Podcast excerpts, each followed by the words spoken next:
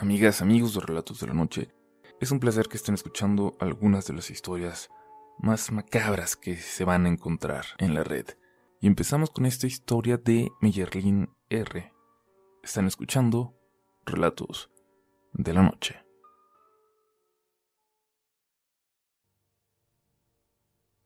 Voy a compartirles por primera vez esta historia porque creo que nadie la sabe. Solo mi madre, mi abuela, una vecina y yo y porque mi tranquilidad, mi tranquilidad en el lugar donde ocurrió, la casa de mi abuela, nunca más regresó. Mi mamá es policía, lo ha sido desde que tengo memoria. Mi papá también lo era, pero perdí contacto con él desde los cinco años. Ese fue un año duro para mí, pero al cumplir seis, entré a la primaria cerca de la casa de la abuela para que ella pudiera cuidarme, y la verdad me comencé a sentir mejor hubo cierto cambio de ánimo que me hizo bien, por un tiempo. Me la pasaba de lunes a viernes en casa de la abuela. A veces iba mi mamá a cenar con nosotros o pasaba a dejarme una hamburguesa por la tarde si le tocaba patrullar cerca de la zona. Por ese tiempo, empecé a escribir un diario, donde me desahogaba cada que podía. Habían pasado unos meses cuando mi abuela sufrió una caída y se lastimó la pierna. Le costaba más trabajo ir por mí, así que le pidió a una de sus amigas que pasaba por su hijo de sexto que me acompañara a casa todos los días. Total, le quedaba de paso y no le costaba mucho. En ese tiempo yo me acostumbré a llegar a la casa y siempre oler delicioso, a veces incluso con un plato de comida esperándome en la mesa les digo, era una etapa feliz, tranquila para mí. Un día de octubre, en el que ni siquiera salimos a recreo porque había llovido sin parar. Regresé a casa y solo me topé con un olor a humedad, producto de una gotera en la sala. La puerta de la entrada estaba entreabierta. Mi abuela estaba al fondo, mirando por la ventana hacia el pequeño pasillo detrás de la casa que siempre estaba lleno de cachivaches. Abuelita, ya llegué, le dije. Pero no me respondió, ni siquiera volteó a verme. Como yo estaba empapada, me dirigí a mi cuarto a cambiarme de ropa.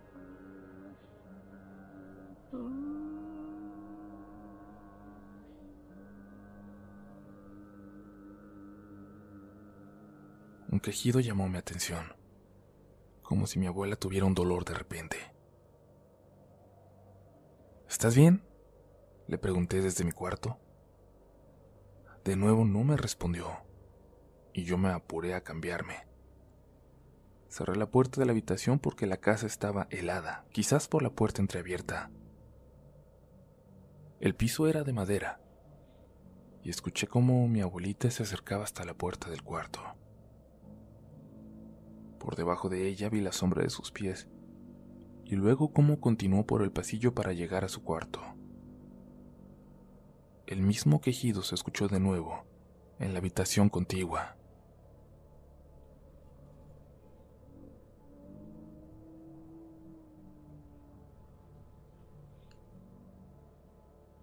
Comencé a preocuparme así que me puse un pants y así descalza me apresuré para asegurarme de que mi abuelita estaba bien.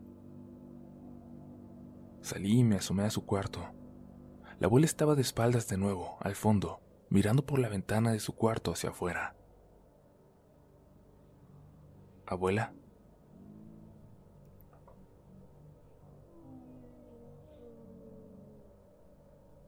El quejido nada más. De nuevo no respondió. Me preocupé y me acerqué a ella para ver qué tenía, pero apenas había dado un paso dentro del cuarto. Sentí que algo no estaba bien. Salí y fui a la cocina a buscar el teléfono para marcarle a mi mamá. Y entonces encontré su nota. Hija, tu abuelita se puso mal y la llevamos al hospital. No te quedes sola. Vete a la casa de doña Carmen y espéranos ahí. No puedo, no puedo explicarles el escalofrío que sentí. como si alguien me hubiera apretado la espalda. Mis brazos y mis piernas se pusieron tensos, como en los sueños donde el miedo te paraliza y no puedes correr. Del pasillo al lado de las recámaras, solo me separaba una pared de madera muy delgada, y eso me dejó escuchar claramente los pasos de la señora que estaba en la recámara de mi abuela. Se acercaba a la puerta. Venía hacia mí. Salí corriendo sin tomar nada más que la nota y no paré hasta llegar a la casa de doña Carmen, en la calle de atrás. Llegué llorando, pálida, empapada. Doña Carmen me regañó por ir descalza, pero inmediatamente el regaño se tornó en preocupación. Como pude, le expliqué lo que acababa de pasar. El hijo de doña Carmen estaba en su cuarto y ella le pidió que fuera a revisar si no se había metido alguien a la casa. Trae mi mochila si puedes, por favor, le dije antes de que saliera. Regresó al pasar de unos minutos. Todo estaba en orden, tan solo la puerta se había quedado abierta. No había nadie, no había nada raro, dijo, y sin agregar nada más, me dio mi mochila y mis tenis y se volvió a meter a su cuarto. Doña Carmen me preparó un té y sopita. Y mientras yo sacaba mis libros para hacer mi tarea e intentar olvidarme de lo que acababa de vivir, me di cuenta de que mi diario faltaba. Le pregunté al hijo de doña Carmen y después lo busqué por toda la casa, pero no, nunca lo encontré. Lo de mi abuela ese día no era nada grave, solo un dolor que le llegó de repente y la preocupó. Cuando me recogieron, les platiqué lo que me había pasado, lo que había visto. Y doña Carmen solo atinó a agregar que los ojos que me vio, el miedo en ellos, no era cosa de invenciones ni de imaginación. Tuve fiebre toda la noche. Y entre sueños, recuerdo, mientras estaba dormida en las piernas de mi mamá, alcancé a escuchar un fragmento de su plática. Hace mucho que no se aparecía aquí adentro, dijo mi abuela. Es tu locura, mamá, que me saltó a mí, pero le tocó a mi niña, le respondió mi madre. De ahí en adelante dormí siempre en la misma habitación que mi abuela. en cuanto pude convencí a mi mamá de que me cambiara de escuela. Mi abuela ya tampoco podía vivir solita y se terminó mudando con nosotros. Los años siguientes que alcancé a disfrutarla, me daba mucho pendiente cuando se iba solita para revisar su casa. No sé si era una loca o un fantasma, pero me aterraba la idea de que siguiera por ahí, caminando en esa casita de madera. Al morir, mi abuelita nos dejó la casa, pero han pasado años y no la podemos vender.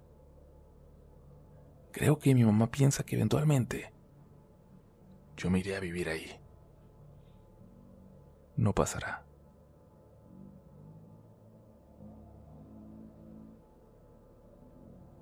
Voy a contarles mi experiencia.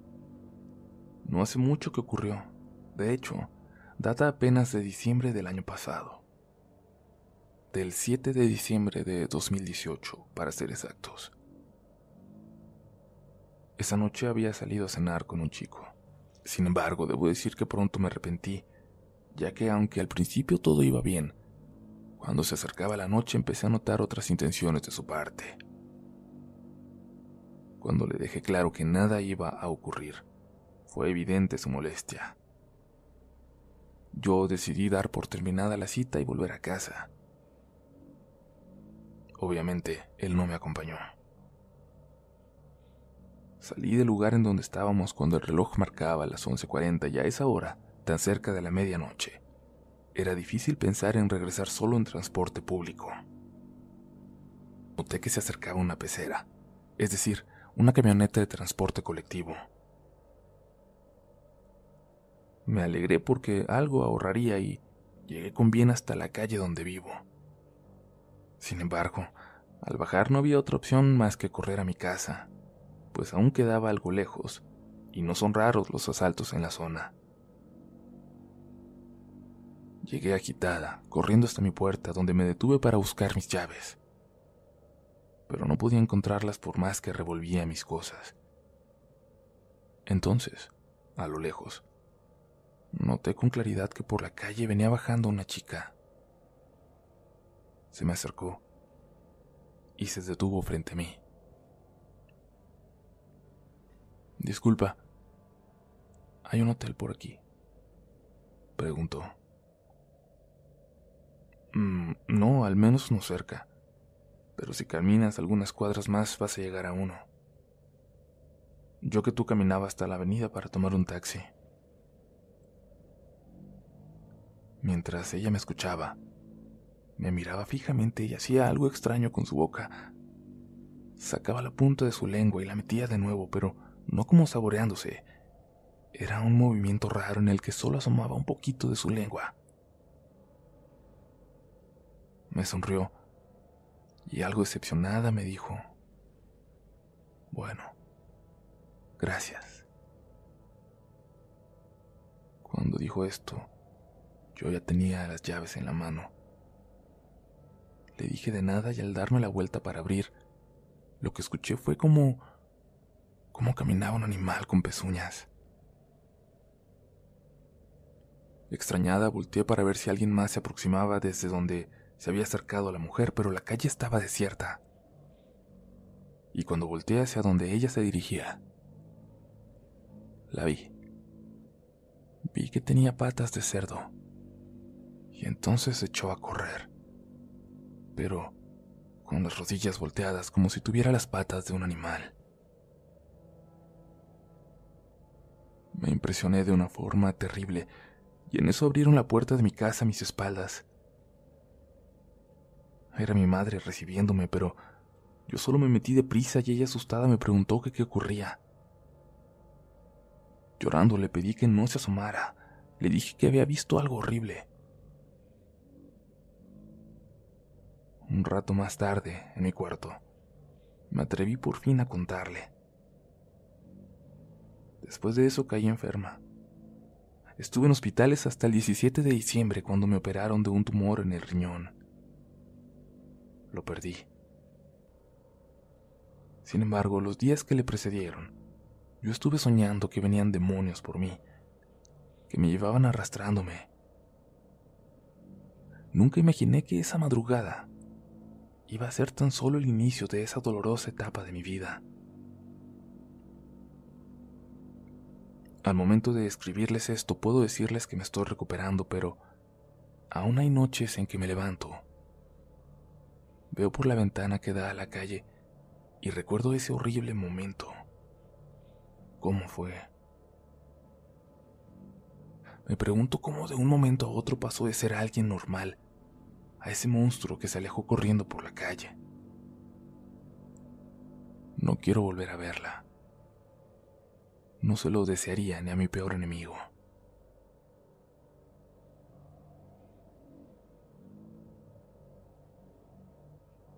Hola comunidad, mi nombre es Cristian y he de contarles lo que nos ha ocurrido a mi hermano mayor y a mí desde hace 15 años. Soy escéptico sin embargo, esto que les voy a contar siempre llama la atención de las personas a quien se los comparto. Allí va.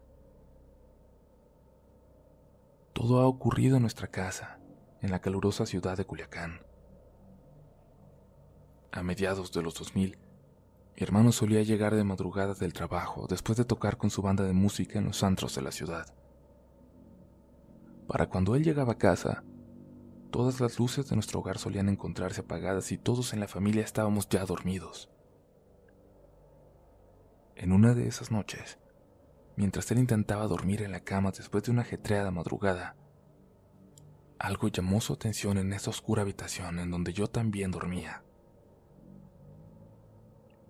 Mi hermano, Heriberto, se percató de que la puerta comenzó a abrirse Por ella entraba una tenue luz. Mi hermano comenzó a temblar de miedo cuando vio en la puerta de la habitación a una silueta larga con un vestido blanco que nos miraba fijamente a ambos. Yo estaba dormido.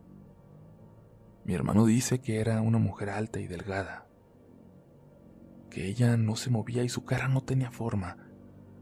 No había ojos ni boca, solo una figura distorsionada en un cuerpo alargado. Después de unos 20 segundos eternos, la mujer se salió de la recámara y mi hermano, aterrorizado, me despertó. Yo había estado profundamente dormido hasta entonces y no comprendía qué había pasado. Los únicos, además de nosotros dos, en casa, eran nuestros padres. Sin embargo, la altura de esa cosa no correspondía con ninguno de ellos. Recorremos en el tiempo cinco años después, cuando yo tenía 15, y mi hermano y yo dormíamos una madrugada en la misma habitación. Eran aproximadamente las 4 de la mañana cuando abrí los ojos. Entre la oscuridad de la recámara, aún recostado, vi algo que me inquietó. En mis pies, frente a mi cama, vi una silueta. La luz de la luna entraba tenuemente por la ventana, pero pude observar que era una niña en un vestido blanco. Siento escalofríos ahora mismo mientras se lo relato. Esa niña me observaba desde ahí. Su rostro se ocultaba en la oscuridad, pero era evidente que era una niña de blanco. Yo no lo podía creer. Me quedé en silencio viéndola, tratando de entender y de convencerme de que era quizás mi imaginación, que era el cansancio, pero no. Eso era una niña que me miraba profundamente en la oscuridad de mi recámara. Y de pronto se encendió una lámpara. ¿Viste eso, Cristian? preguntó mi hermano. Y yo intentando no sugestionarlo más, y al mismo tiempo convenciéndome a mí de que todo era una coincidencia, le pregunté a qué se refería. En tus pies, Cristian, en tus pies había una nube blanca, era como gas entre la oscuridad. Después de esa noche simplemente no quisimos hablar más del tema. Ahora soy profesor de bachillerato. Ha pasado ya mucho tiempo de esa ocasión. Yo intento incentivar en mis alumnos el escepticismo. En clase incluso hemos hablado acerca de las pareidolias, de las charlatanerías y de los fenómenos aparentemente paranormales que no son más que producto de nuestra angustia. Sin embargo, hace unos meses me ocurrió algo que me hizo dudar de nuevo. Una noche, después de revisar las tareas de los muchachos, intenté dormir. Después de unas horas abrí los ojos y sentía que había algo en la oscuridad. Giré mi cabeza hacia mi izquierda y me quedé helado al ver eso que no quería creer que estaba ahí. A menos de 50 centímetros de mí, había una cosa alargada cuya joroba era notoria. Algo que me observaba muy, muy de cerca. Su cabeza era pequeña y su cuello largo. En su rostro había unas cuencas vacías. Esa cosa no tenía ojos y sin embargo me miraba. Yo no quise gritar porque no tenía sentido, así que por pánico me levanté de la cama para agarrar a esta presencia, para convencerme de que todo era un sueño. Pero cuando lo intenté, esta cosa se deslizó hacia atrás a través de la habitación. Encendí la luz de mi recámara y no, de pronto ya no había nada. Les repito que soy escéptico y creo en el fondo que todo lo narrado fue producto de mi imaginación. O al menos intento convencerme de eso. Espero les haya llamado al menos la atención mi historia, dado que jamás la había contado a ningún medio. Buenas noches. Hace más o menos un año, después de haber renunciado a mi trabajo, decidí descansar unos días y emprendí un pequeño viaje a un pueblo a cuatro horas de la ciudad de Veracruz, llamado Santiago Tuxtla. Llegué por la mañana y me quedé en casa de unos tíos. Recordaba que cuando vivía ahí, era común ir a un arroyo a nadar. Era largo y se originaba en los cerros cercanos. Ese día, nadie me quiso acompañar, y sin importarme, decidí ir solo. Tomé una camioneta que sirve de transporte colectivo en las comunidades rurales de la zona, la cual me acercó lo más posible a ese lugar donde de niño acostumbraba ir. Atravesé unas parcelas por un camino de piedras hasta llegar a la orilla, y comencé a caminar. Decidí acercarme cuesta arriba del arroyo, para encontrar el mejor lugar. Después de unos 20 minutos caminando, llegué a un sitio donde había unas máquinas moliendo piedras para usarlas en la construcción. Así que seguí avanzando, internándome en el monte. Llegué a estar tan alejado que ya no se escuchaba el ruido de las máquinas. Ya no se escuchaba el canto de los pájaros o el viento. Se me fue el tiempo sin darme cuenta. Ya eran las 5 de la tarde y el sol ya comenzaría a ocultarse. Pero, conforme continuaba subiendo y alejándome más de todos, comencé a notar una conversación, como cuando hablan y solo escuchas los susurros. Noté entonces que cuanto más me internaba, más claras eran las voces. Llegué a un árbol de amate enorme.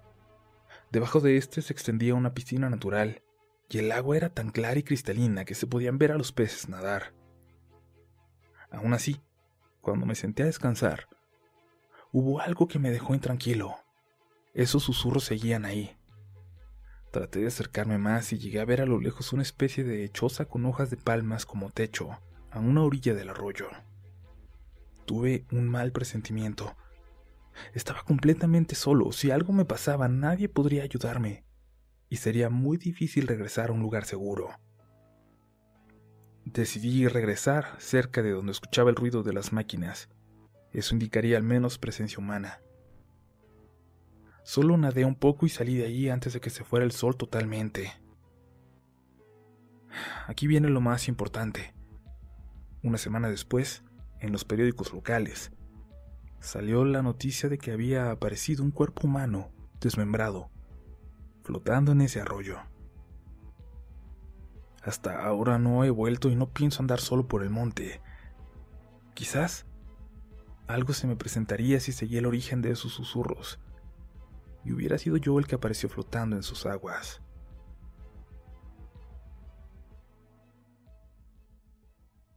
Hoy les contaré lo que le pasó a mi papá. Él sale de trabajar todavía, pasadas las 8 de la noche, y siempre se lleva una camioneta del trabajo a la casa. Hay aproximadamente 15 minutos entre el pueblito en el que trabaja y el nuestro, donde vivimos. Siempre maneja a la velocidad permitida, es decir, siempre maneja despacio. Hay un tramo en la carretera donde hay una capilla, donde se dice murió calcinado un muchacho de una comunidad cercana. Y ya se habían escuchado relatos de que un espíritu paraba a los carros, de que pedía agua, o bien pedía un aventón. Un día, mi papá salió más tarde de lo normal y en el camino a casa miró en la orilla de la carretera a un muchacho pidiendo aventón. Él lo pasó pero alcanzó a ver quién era, a reconocerlo. Se detuvo unos metros más adelante pensando, es hijo de fulanito, lo voy a llevar. Cuando se detuvo y miró por el retrovisor, notó que el muchacho no se movía. No caminaba hacia él para subirse a la camioneta y entonces recordó. Recordó que esa persona que estaba viendo tenía años muerto lógicamente. Mi papá quedó pasmado y no supo qué hacer. Reaccionó, dice, como a los dos minutos y se fue lo más rápido que dio la camioneta. Llegó sumamente asustado a la casa y nos contó lo que había sucedido. Tengo una historia más, una que contaba mi abuela que en paz descanse. En mi pueblo siempre se habla de cosas paranormales y cuando le contaba a mi abuela, ella siempre decía que hay que tenerle más miedo a los vivos que a los muertos. Una noche, ella regresaba a su casa después de cuidar a una hija que estaba enferma. Eran más o menos las doce y ella andaba solita.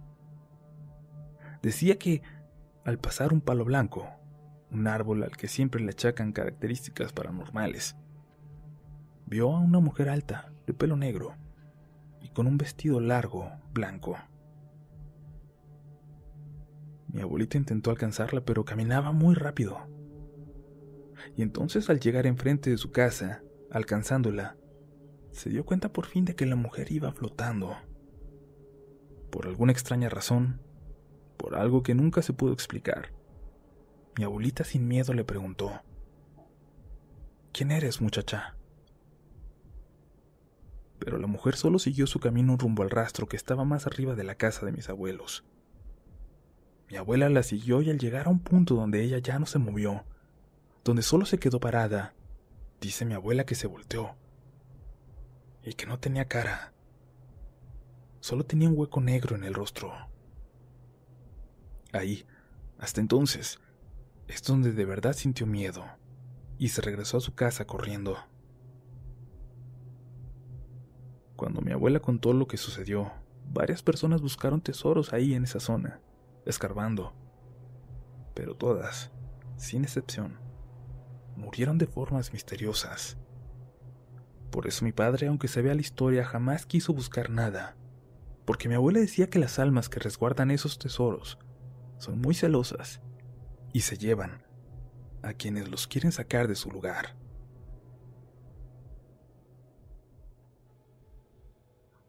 Hola comunidad.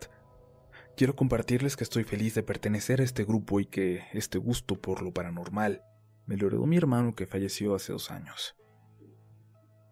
Voy a contarles algo que le sucedió a uno de mis primos que también ya falleció, y es un relato más del Panteón de Dolores de la Ciudad de México. Fue hace muchos años, aproximadamente 40.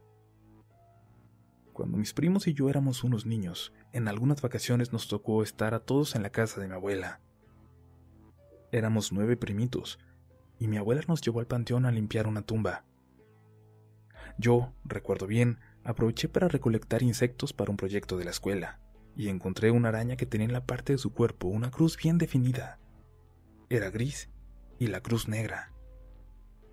Pero bueno, resultó que uno de mis primos, Enrique, siempre el más travieso, hiperactivo, no se podía estar quieto en el cementerio.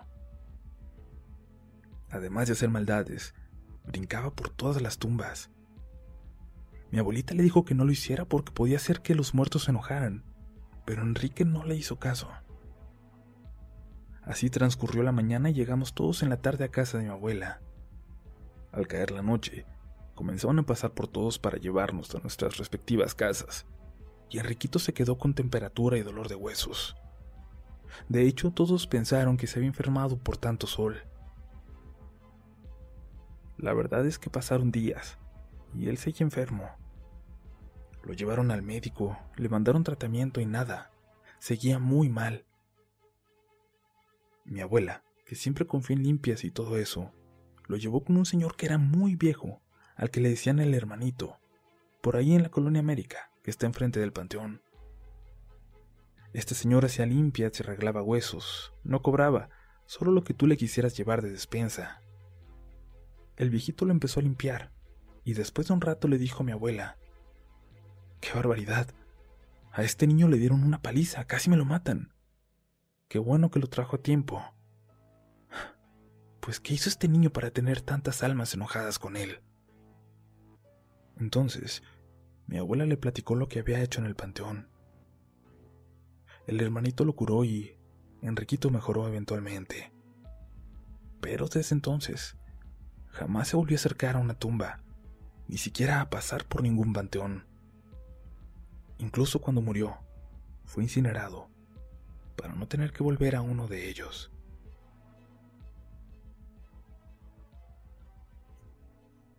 Hace tiempo hubo una señora aquí en la ciudad de Puebla a la que habían corrido de su casa. Como pudo, como último recurso, ella y su hijo le dijeron a un casero de una vecindad que si no les rentaba aunque sea un cuartito para pasar la noche. La señora se comprometió a pagarlo sin falta cuando tuviera dinero. Era muy humilde, vivía de planchar ropa y de a poquito iba a intentar pagar la deuda. El casero, compasivo, les dijo que podían quedarse en un departamento pequeño hasta el fondo de la vecindad. Señora, no hay necesidad. Pueden quedarse aquí. Pero eso sí, no les puedo garantizar su tranquilidad.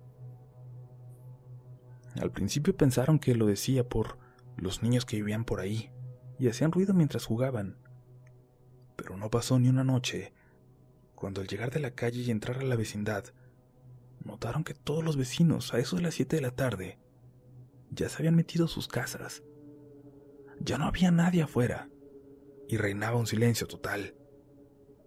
Entraron a la casa y prendieron la pequeña tele que estaba ahí. Pero no había pasado mucho tiempo cuando ésta se apagó.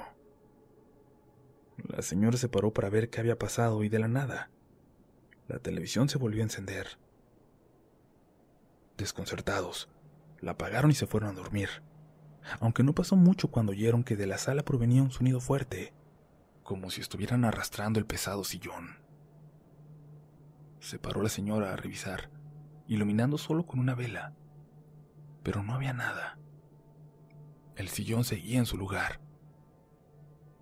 Ella se quedó un momento ahí parada, en la entrada de su cuarto, viéndose a la sala, pensando en lo que acababa de escuchar. En eso, cuando dirigió por un instante su mirada hacia la cama, escuchó de nuevo un ruido en la sala regresó su mirada y ahora el sillón estaba frente a ella, en la puerta. En ese momento, antes de que dieran las nueve de la noche, ella y su hijo salieron gritando y corriendo de la casa. Ni siquiera se llevaron sus cosas ese día y terminaron pasando la noche en la calle. Regresaron al día siguiente y le devolvieron la llave al casero. Este les dijo que eran los primeros en 15 años en poner un pie en esa casa que nadie pasaba más de una noche ahí. Sí, el casero no había podido garantizarle a nadie la tranquilidad. Yo sé de este caso porque la mujer se lo contó muchos años después a una de sus mejores amigas, mi abuela.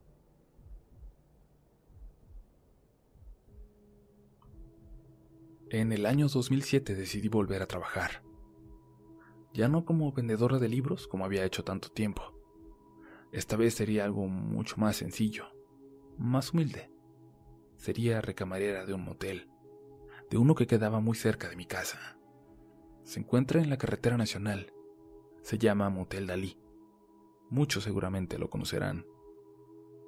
Tenía yo aproximadamente un mes de haber entrado a trabajar cuando se suscitó uno de los episodios más oscuros, escandalosos y tristes de la historia de ese lugar. El supuesto suicidio de una chica. Veinte años aproximadamente tenía la joven. Esa noche del miércoles 4 de abril, encontraron su cuerpo tumbado en la cama. Estaba desnuda y severamente inflamada de su pecho. Y tenía lo que suponen era cocaína en su rostro. Cuatro horas antes del hallazgo, la recepcionista recibió múltiples llamadas de esa habitación, la número 10, Digo el número por si alguien se quiere aventurar a entrar. En las llamadas, solo escuchaba sonidos desagradables, como gemidos, así que comenzó a rechazarlas pensando que, en esos lugares, a la gente le gusta exhibirse. Al punto de las 8 de la mañana, justo en el cambio de turno, le comunicó al gerente de los hechos sucedidos durante la madrugada, y este a su vez ordenó al metecoches y su ayudante que fueran a ver qué sucedía en la habitación. Nadie respondía a sus llamados a la puerta, así que decidieron entrar, encontrándose con la fatídica escena. Un cadáver. Llamaron a una ambulancia y a la policía. El lugar de pronto se encontraba cerrado y custodiado por agentes policíacos. Cabe mencionar que nada se supo de él o los acompañantes. Solo decían que habían llegado en tres camionetas de lujo y ocuparon las habitaciones en orden consecutivo 10, 11 y 12. Nunca se esclareció el crimen. Desde ese entonces, y soy testigo de ello, es común ver a una mujer a la cual no se le distinguen los rasgos faciales en esa ventana de la habitación, asomándose desde la planta alta, ya que la planta baja es solo de las cocheras. Se escuchan muchos ruidos dentro de la habitación, estando desocupada, y algunas noches el conmutador sigue sonando, recibiendo llamadas de esa habitación, por las madrugadas cuando, insisto, está sola completamente. Una vez mientras yo hacía mi labor de limpieza, y yo sola porque al parecer a la habitación 10 nadie quiere entrar, escuché como alguien golpeaba la pared. Pero, del otro lado, lo único que había es una palmera. No me asusté para nada, aunque sí sentí mucho frío, más de lo normal y esa habitación es siempre bastante fría. También hay reportes de huéspedes a los que han asustado que refieren haber visto a una mujer desnuda en la ducha. Esta es parcialmente transparente, de vidrio templado. Otros dicen que les llaman y del otro lado de la línea solo se alcanza a escuchar un débil gemido. Lo que sí es un hecho es que cada año, justo por estas fechas, la actividad se recrudece, pero ese es material para otro relato. Espero que les haya gustado mi historia. Saludos desde Monterrey.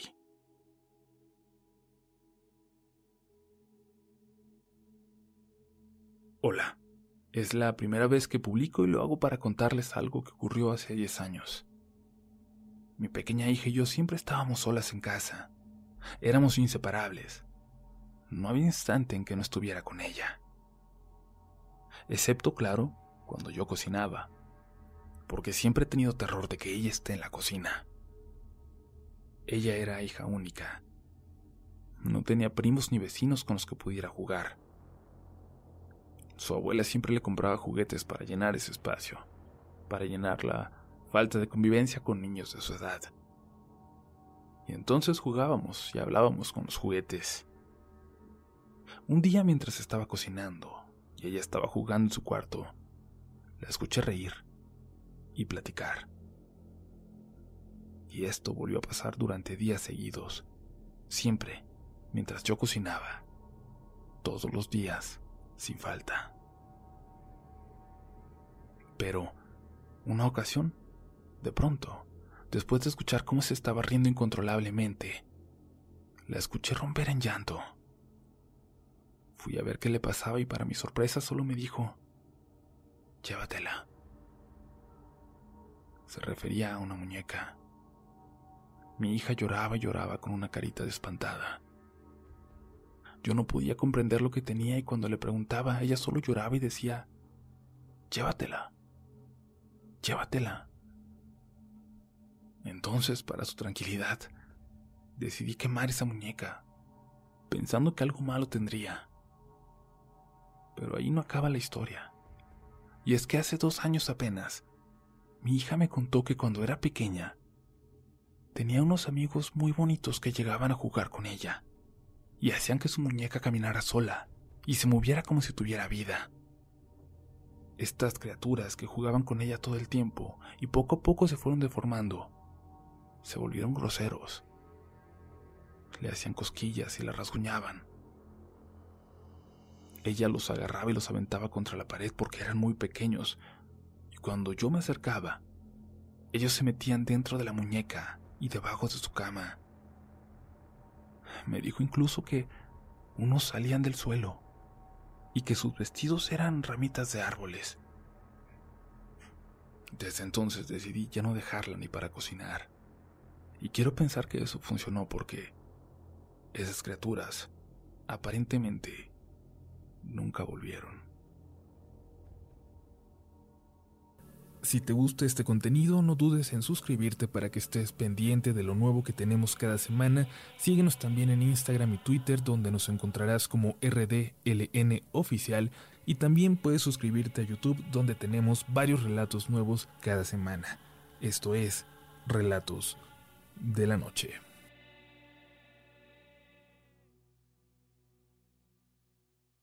¿Quieres regalar más que flores este Día de las Madres? The Home Depot te da una idea.